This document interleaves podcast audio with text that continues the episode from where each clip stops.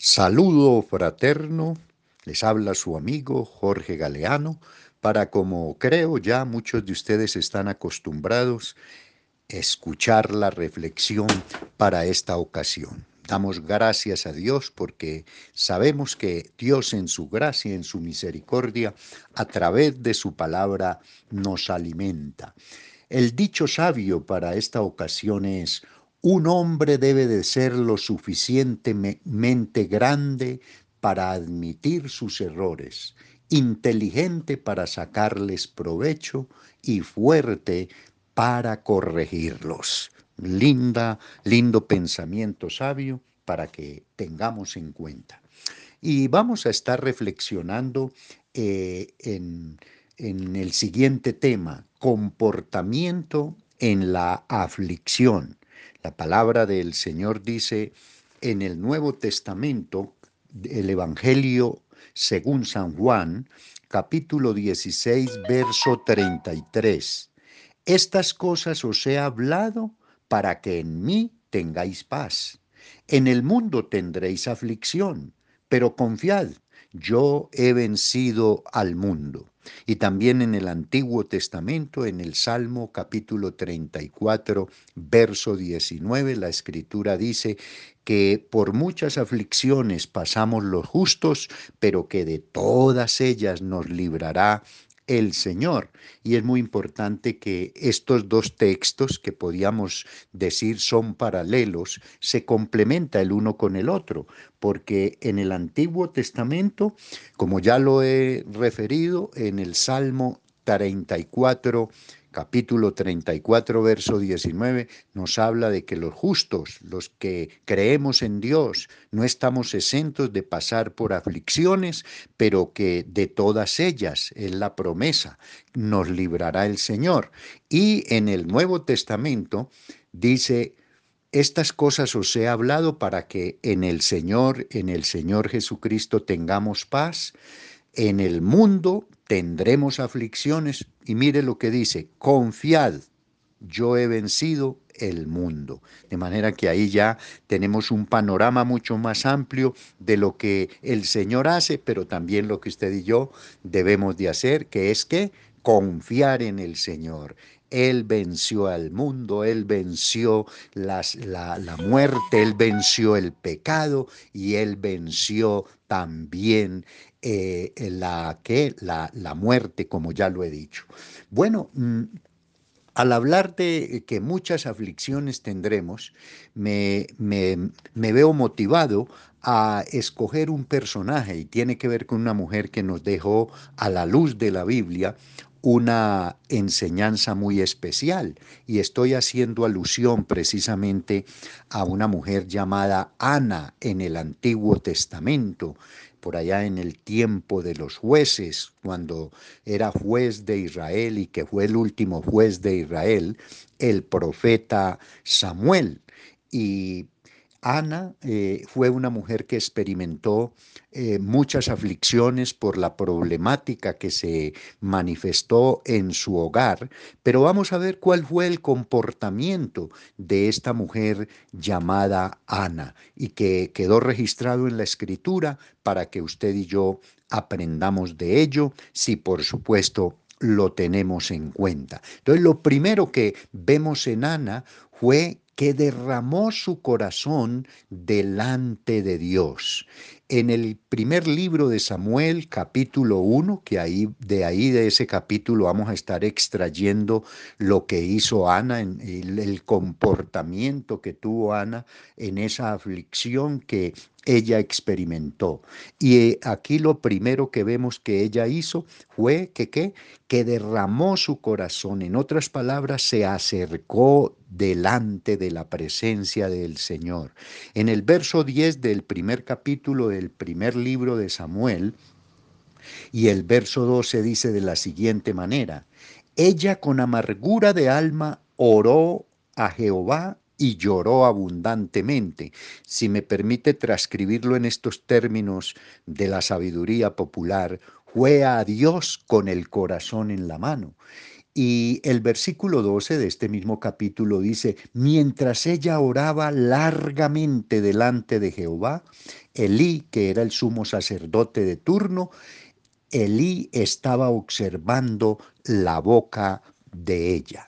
Entonces, ¿qué vemos con esto? Que ella trajo su problema a Dios. A veces acudimos a muchos lugares y dejamos en último lugar para acudir a Él a Dios. No, yo creo que siempre Dios debe de ser primero, aún para traerle nuestras aflicciones, para traerle nuestras problemáticas, sabiendo que Él en su amor nos dará respuesta. Y una de las cosas que vemos especialmente en el versículo 12 que he leído de este primer libro de Samuel, capítulo 1, es que ella oraba con perseverancia. Ahí utiliza el término oraba largamente. Tenemos que ser persistentes en oración, presentando nuestras aflicciones, nuestras peticiones, nuestras necesidades delante del Señor con la convicción de que Él, que es un Dios compasivo, misericordioso, se doblará misericordia, intervendrá compasivamente. ¿Para qué? Para darle la solución a usted para darme la solución a mí frente a las aflicciones. Y ahora sí que necesitamos acercarnos a Dios, como dice también el apóstol Santiago en su epístola o carta, acercaos pues a Dios y Él se acercará a vosotros. En otras, en otras palabras, orémosle pues a Dios, clamémosle pues a Dios con todo el corazón y vamos a ver resultados maravillosos. Mm, en segundo lugar, eh, el comportamiento que, que, tuvo Ana fue un comportamiento de humildad. Me, me gusta decir también, supo de disimular frente vamos a llamarlo, frente a qué? A, a la adversidad, vamos a decir, al juicio presuroso que hizo el líder espiritual del momento como era el sumo sacerdote Elí. Eh, en el versículo 14 vemos la intervención de Alí eh, juzgando, eh, reprochando a, a, Ana. Dice, entonces le dijo Elí, vuelvo y subrayo, era el sumo sacerdote, ¿hasta cuándo estarás ebria? dirige tu vino. ¿Qué vemos ahí de parte de este líder religioso? Vemos que se apresuró y calificó a una mujer que estaba orando con todo su corazón en medio de su aflicción, de su dolor y que le recomiendo lea todo el primer capítulo de, del libro, del primer libro de Samuel y usted va a enterarse de todo el panorama y el segundo todavía lo amplía, el segundo capítulo de este libro todavía lo amplía mucho más. Pero aquí vemos un líder un líder, en este caso estaba ocupando, por decirlo así, la el primer puesto, la primera magistratura ministerial o, o, espiritualmente hablando, y, y, vemos que Elí fue apresurado en el juicio que emitió contra Ana. Pero ¿qué vemos a Ana? Con una actitud humilde, que ella, ella no, no, no se, se enojó, no reaccionó violentamente. ¿Cómo reaccionó eh, eh, Ana? Dándole una explicación, yo creo, dentro de los términos más, más que, más cordiales y especialmente más humildes, más, más sencillos. En el verso 15 y 16 de este mismo capítulo, mire cómo dice o cómo respondió Ana. Y Ana le respondió diciendo, no, Señor mío, mire qué, qué, humildad. Yo soy una mujer atribulada de espíritu. No he bebido vino ni sidra, sino que he derramado mi alma delante de Jehová. No tengas a tu sierva por una mujer impía, porque por la magnitud de mis congojas y de mis aflicciones he he, hablado hasta ahora, en otras palabras, he orado, me he dirigido a Dios para que Él en su misericordia me responda. Entonces, ¿qué vemos en Ana? En Ana vemos humildad, vemos sencillez de corazón. ¿Qué dice la Escritura por ahí en primera epístola de San Pedro, capítulo 5, verso, verso 5? Dice, yo miro de lejos al altivo, en otras palabras, al soberbio, al, al, al, al orgulloso, pero doy gracia Qué linda esa expresión. A los humildes. Y sigue diciendo, humillaos pues bajo la poderosa mano de Dios para que Él os exalte cuando fuere tiempo. Y la Biblia reiteradamente dice que el que se humilla será exaltado, pero que el que se exalta será humillado.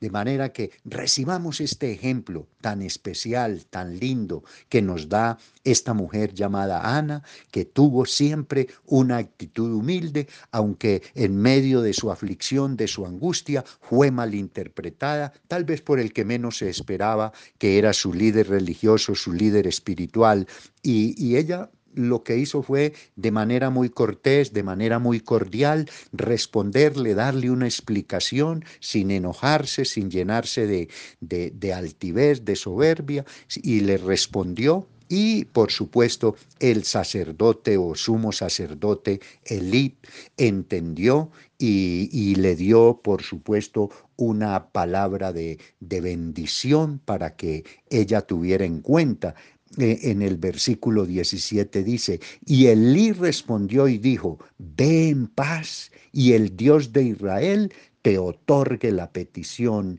que le has hecho. Bueno, por cuestiones del tiempo voy a dejar esta reflexión hasta estos dos puntos que hemos observado, como fue el que Ana se acercó con todo su corazón, una vez más lo digo coloquialmente, con el corazón en la mano a nuestro Dios, ese Dios de misericordia y de bondad, presentando su petición, presentando su dolor, su angustia y por supuesto en la medida que vayamos desarrollando este tema vamos a ver que Dios no fue indiferente. Y en segundo lugar, Ana fue humilde, frente al, al ser malinterpretada, al ser juzgada equivocadamente por, por, parte de su líder espiritual, ella respondió cortés, cordialmente y de esa forma podíamos expresarlo así, ganó puntos delante de Dios y delante del mismo sumo sacerdote. De manera, tengamos en cuenta y continuaremos con este tema en la próxima reflexión.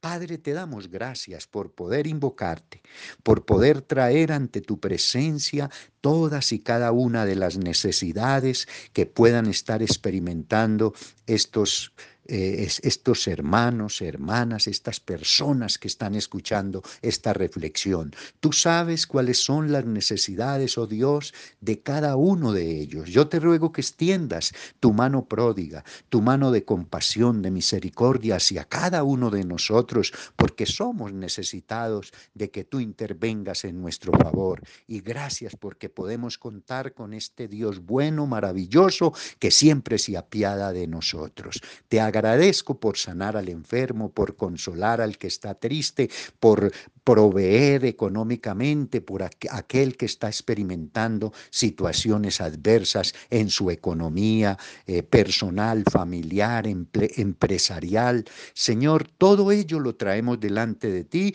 porque tú eres Dios más que suficiente para suplir nuestras necesidades. Y te ruego muy especialmente por aquellos que no han tenido un encuentro personal contigo, para que ahora mismo mediante tu sangre preciosa que derramaste en la cruz del Calvario quites, limpies todo pecado y les hagas nuevas criaturas y por ende con la salvación eterna otorgada por ti mediante tu sacrificio en la cruz. Gracias pues Señor, honor y gloria a tu nombre. Amén. Muchas gracias, le, les quedo muy agradecido por escuchar esta reflexión. Sígalo haciendo, invite a otros y como siempre, termino diciéndole que la paz del Señor sea con usted ahora y siempre. Bendiciones mil.